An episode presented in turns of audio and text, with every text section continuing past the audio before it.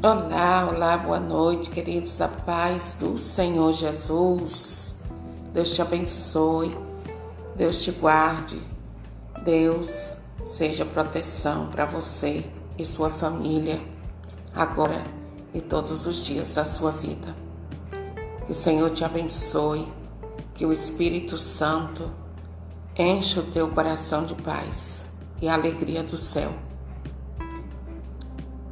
e eu quero conversar com você sobre o erro da fé professadas somente com a boca e o perigo de ficar correndo somente atrás de sinais e maravilhas. E olha só o que o Senhor nos diz em Mateus 7, 21 e 29. Nem todo aquele que me diz Senhor, Senhor, entrará no reino dos céus. Mas aquele que faz a vontade de meu Pai que está nos céus. E estas palavras, queridos, foram dirigidas às pessoas religiosas daquele tempo e de hoje,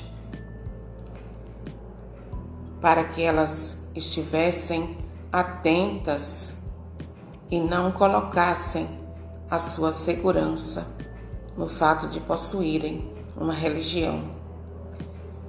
Porque quantos se vangloriam,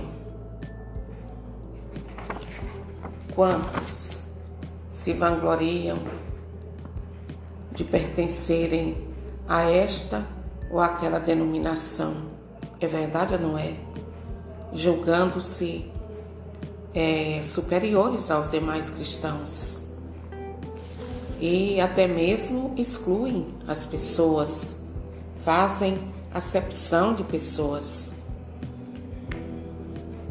E o ensinamento de Jesus, queridos, na Sagrada Escritura, nos revela que para aceitar de fato Jesus como nosso Senhor e Salvador, não basta somente fazer uma profissão de fé em determinado dia. Este ato exterior é válido quando acompanhado por algo interior muito mais profundo. Trata-se da verdadeira obediência ao que ele nos pede na Sua palavra como está escrito em Lucas 6, 46. O próprio Senhor dizendo: Por que me chamais Senhor, Senhor, e não fazeis o que vos digo? Porque chamar Jesus de Senhor, de Mestre, de Salvador, é fácil. Agora, colocar a palavra de Deus em prática na nossa vida, aí é uma outra questão. E é isso que é válido para Deus. Colocar a palavra dele em prática. E não somente ficar chamando ele de Senhor, Senhor. E quando nós falamos, queridos, de obediência, nós corremos o risco de imaginar algo triste ou uma coisa mecânica. E tal visão é errada, pois Deus não nos tira a alegria de viver e muito menos deseja um seguimento feito sem convicção sincera da minha parte e da sua. Se a nossa entrega a Deus, queridos, não for fruto de um ato de amor, então não tem nenhum valor diante de Deus. E quem nos diz isto é a própria Sagrada Escritura, lá em 1 Coríntios, capítulo 13, versículo 2b. Mesmo que tivesse toda a fé a ponto de transportar montanhas, se não tiver caridade, não sou nada. Olha só que forte esse texto da palavra de Deus 1 Coríntios 13, 2b. Mesmo que tivesse toda a fé a ponto de transportar montanhas, se não tiver caridade, não sou nada. A nossa profissão de fé desejada por Deus, queridos e queridas, é aquela que nos permite abrir o coração e entregar-lhe com alegria o comando de todo o nosso ser. Por meio deste ato de entrega, conformamos a nossa vontade pessoal à vontade divina. Não podemos confundir esta entrega pessoal com uma mudança de igreja, mas com uma transformação de vida. Nesses dias, quando inúmeras seitas afirmam que o católico não se salvará, não podemos nos deixar intimidar. A salvação não é fruto de uma mudança de banco ou de placa de igreja, mas da mudança interior, da mudança do nosso coração. Alguns podem mudar de igreja por qualquer interesse ou apenas exteriormente. Daí Jesus eles Jesus chamar é, daí Jesus chama, chama a nossa atenção para não fazermos a profissão de fé somente com os lábios, mas de coração, uma entrega sincera a Deus. E nesse mesmo espírito, o Senhor Jesus nos previne para um outro grave perigo, queridos: o fascínio pelo maravilhoso Quantos se deixam enganar pela realização dos prodígios como se fossem a prova da presença de Deus? É verdade ou não é? Somos prevenidos pelo Senhor a respeito desse engano na Sagrada Escritura. Por isso mesmo, precisamos ler a Sagrada Escritura. Olha só o que ele diz aqui em Mateus 7, 22. Muitos me dirão naquele dia: Senhor, Senhor, não pregamos nós em vosso nome, e não foi em vosso nome que expulsamos demônios e fizemos muitos milagres? Esta palavra, queridos, queridos e queridas, é forte. Num tempo em que os sinais e prodígios é, têm sido usados para atrair as pessoas para este ou aquele lugar como prova do poder de Deus. E nem sempre a cura ou a aparente libertação dos oprimidos é fruto da manifestação do Espírito Santo.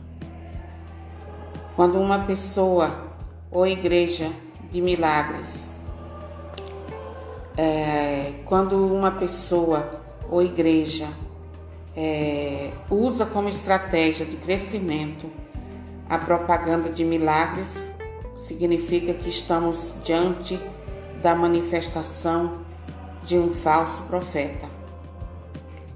É possível determinadas pessoas realizarem curas, aparentemente expulsarem demônios ou até serem capazes de prever o futuro, sem, no entanto, estarem fazendo a vontade de Deus. Sabia disso? Pois é, isso é uma verdade. Em relação a estarem fazendo, em relação a isso, queridos, é, nós somos advertidos em Marcos 13, 22, da seguinte forma, pelo próprio Jesus.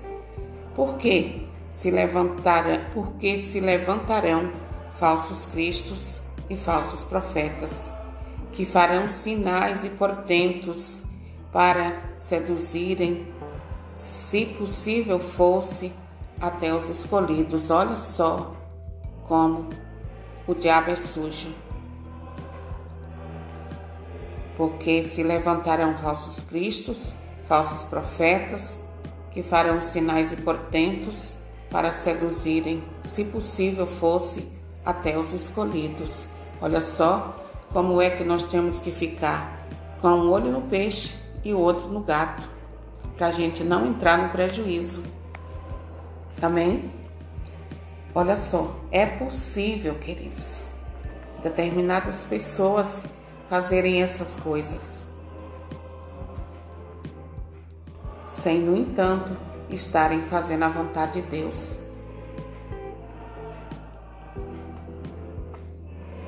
Por isso mesmo, nós precisamos ficar de olhos bem abertos. Quando nós lemos com atenção a Sagrada Escritura, os Evangelhos, percebemos que Jesus agia é, com discrição quando curava, a ponto de pedir que não contasse a ninguém. Então existe o perigo das pessoas correrem somente atrás do maravilhoso, que em certo sentido é mais emocionante, relegando para segundo plano o principal, que é a nossa conversão, a nossa entrega sincera a Deus. O motivo é muito simples. A conversão exige mudança de atitudes. E isso é, às vezes, muito doloroso. Por quê? Para que exista conversão, é necessário a disposição de romper com o pecado, ou seja, é, mudar a forma como estamos vivendo. As pessoas elas podem frequentar determinados lugares nos quais se é, se acentua se acentua o miraculoso e ao mesmo tempo não serem capazes de conviver com seus semelhantes. Tal proceder contraria aquele que é o distintivo do cristão no mundo.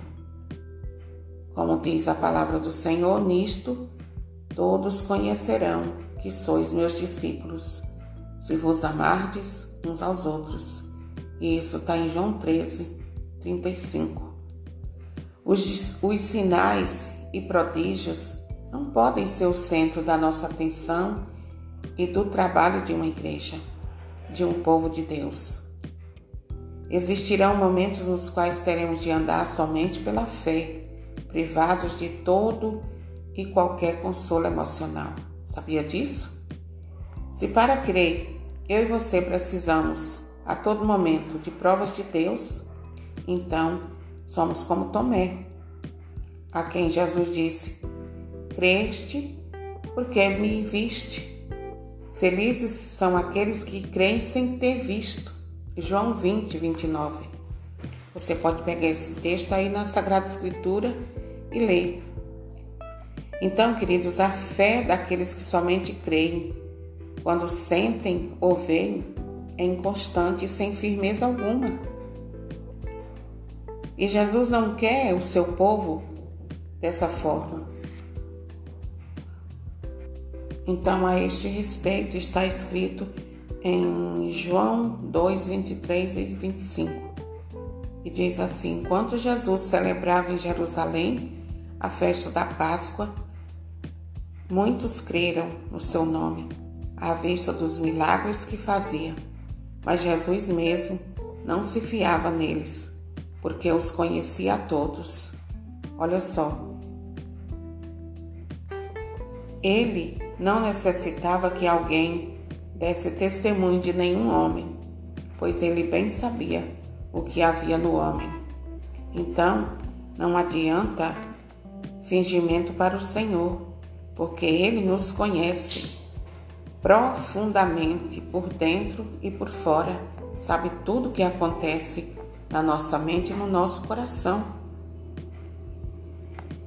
Então, estas palavras são uma censura do Senhor a todos que, ao invés de pregarem a palavra para salvar as almas, salvar as pessoas, propagam somente milagres, curas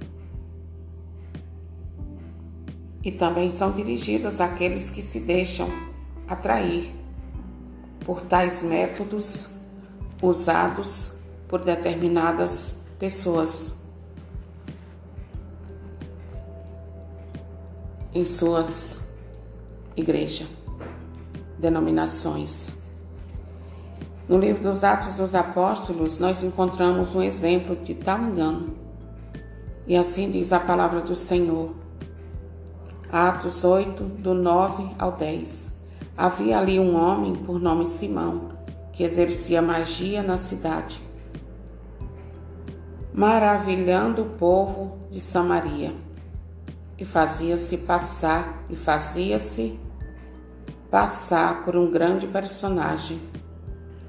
Todos lhe davam ouvidos, do menor até o maior, comentando: Este homem é o poder de Deus, chamado o Grande.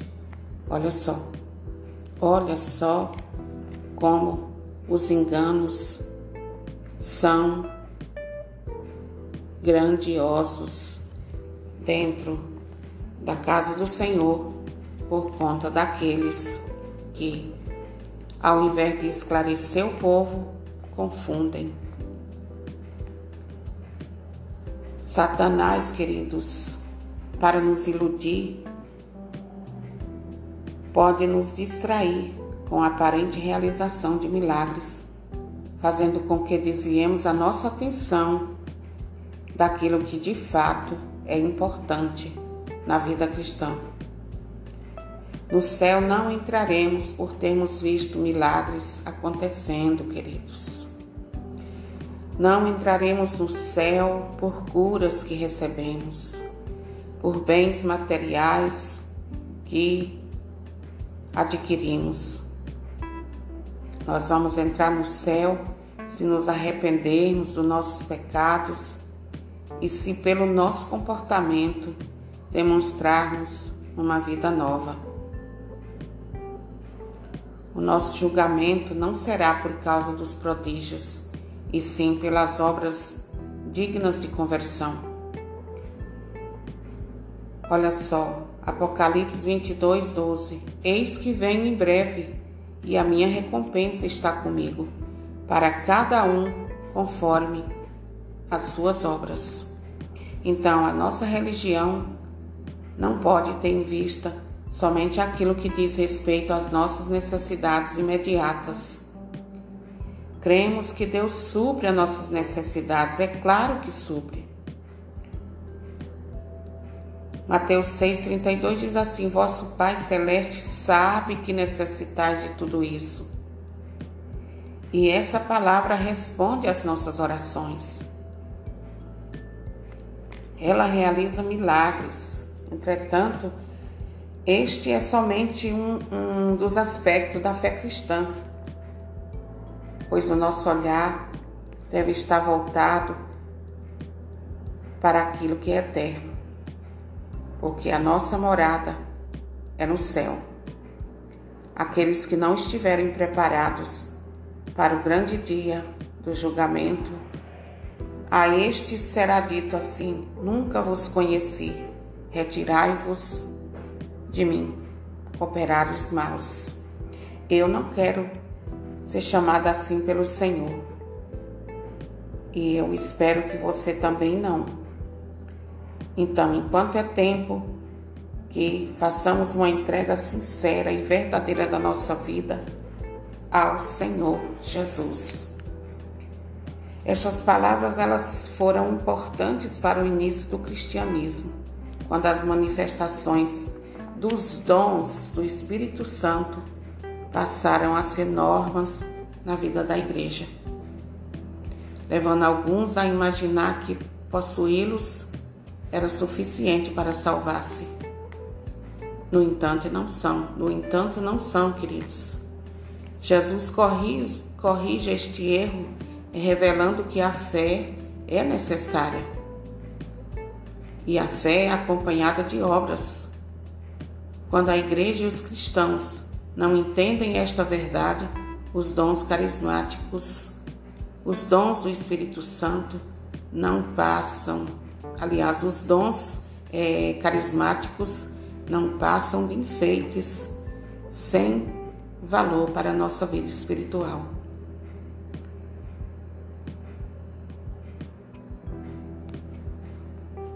Que Deus nos ajude, queridos, a não viver a nossa vida aqui na terra correndo atrás de cura, de milagres, de portentos, de prodígios, de isso, daquilo, mas que a nossa corrida seja em busca daquele que é e sempre será Jesus Cristo. Amém. Uma boa noite para você. Que Deus te abençoe e compartilhe essas pequenas ministrações, porque assim como elas iluminam a nossa vida e traz esclarecimento a nós, a mim e a você, trará também aos que você compartilhar com eles. Amém? Seja canal da graça de Deus e compartilhe com quantas pessoas você puder para que a palavra do Senhor chegue a todos que necessitam dela, assim como eu e você. Amém.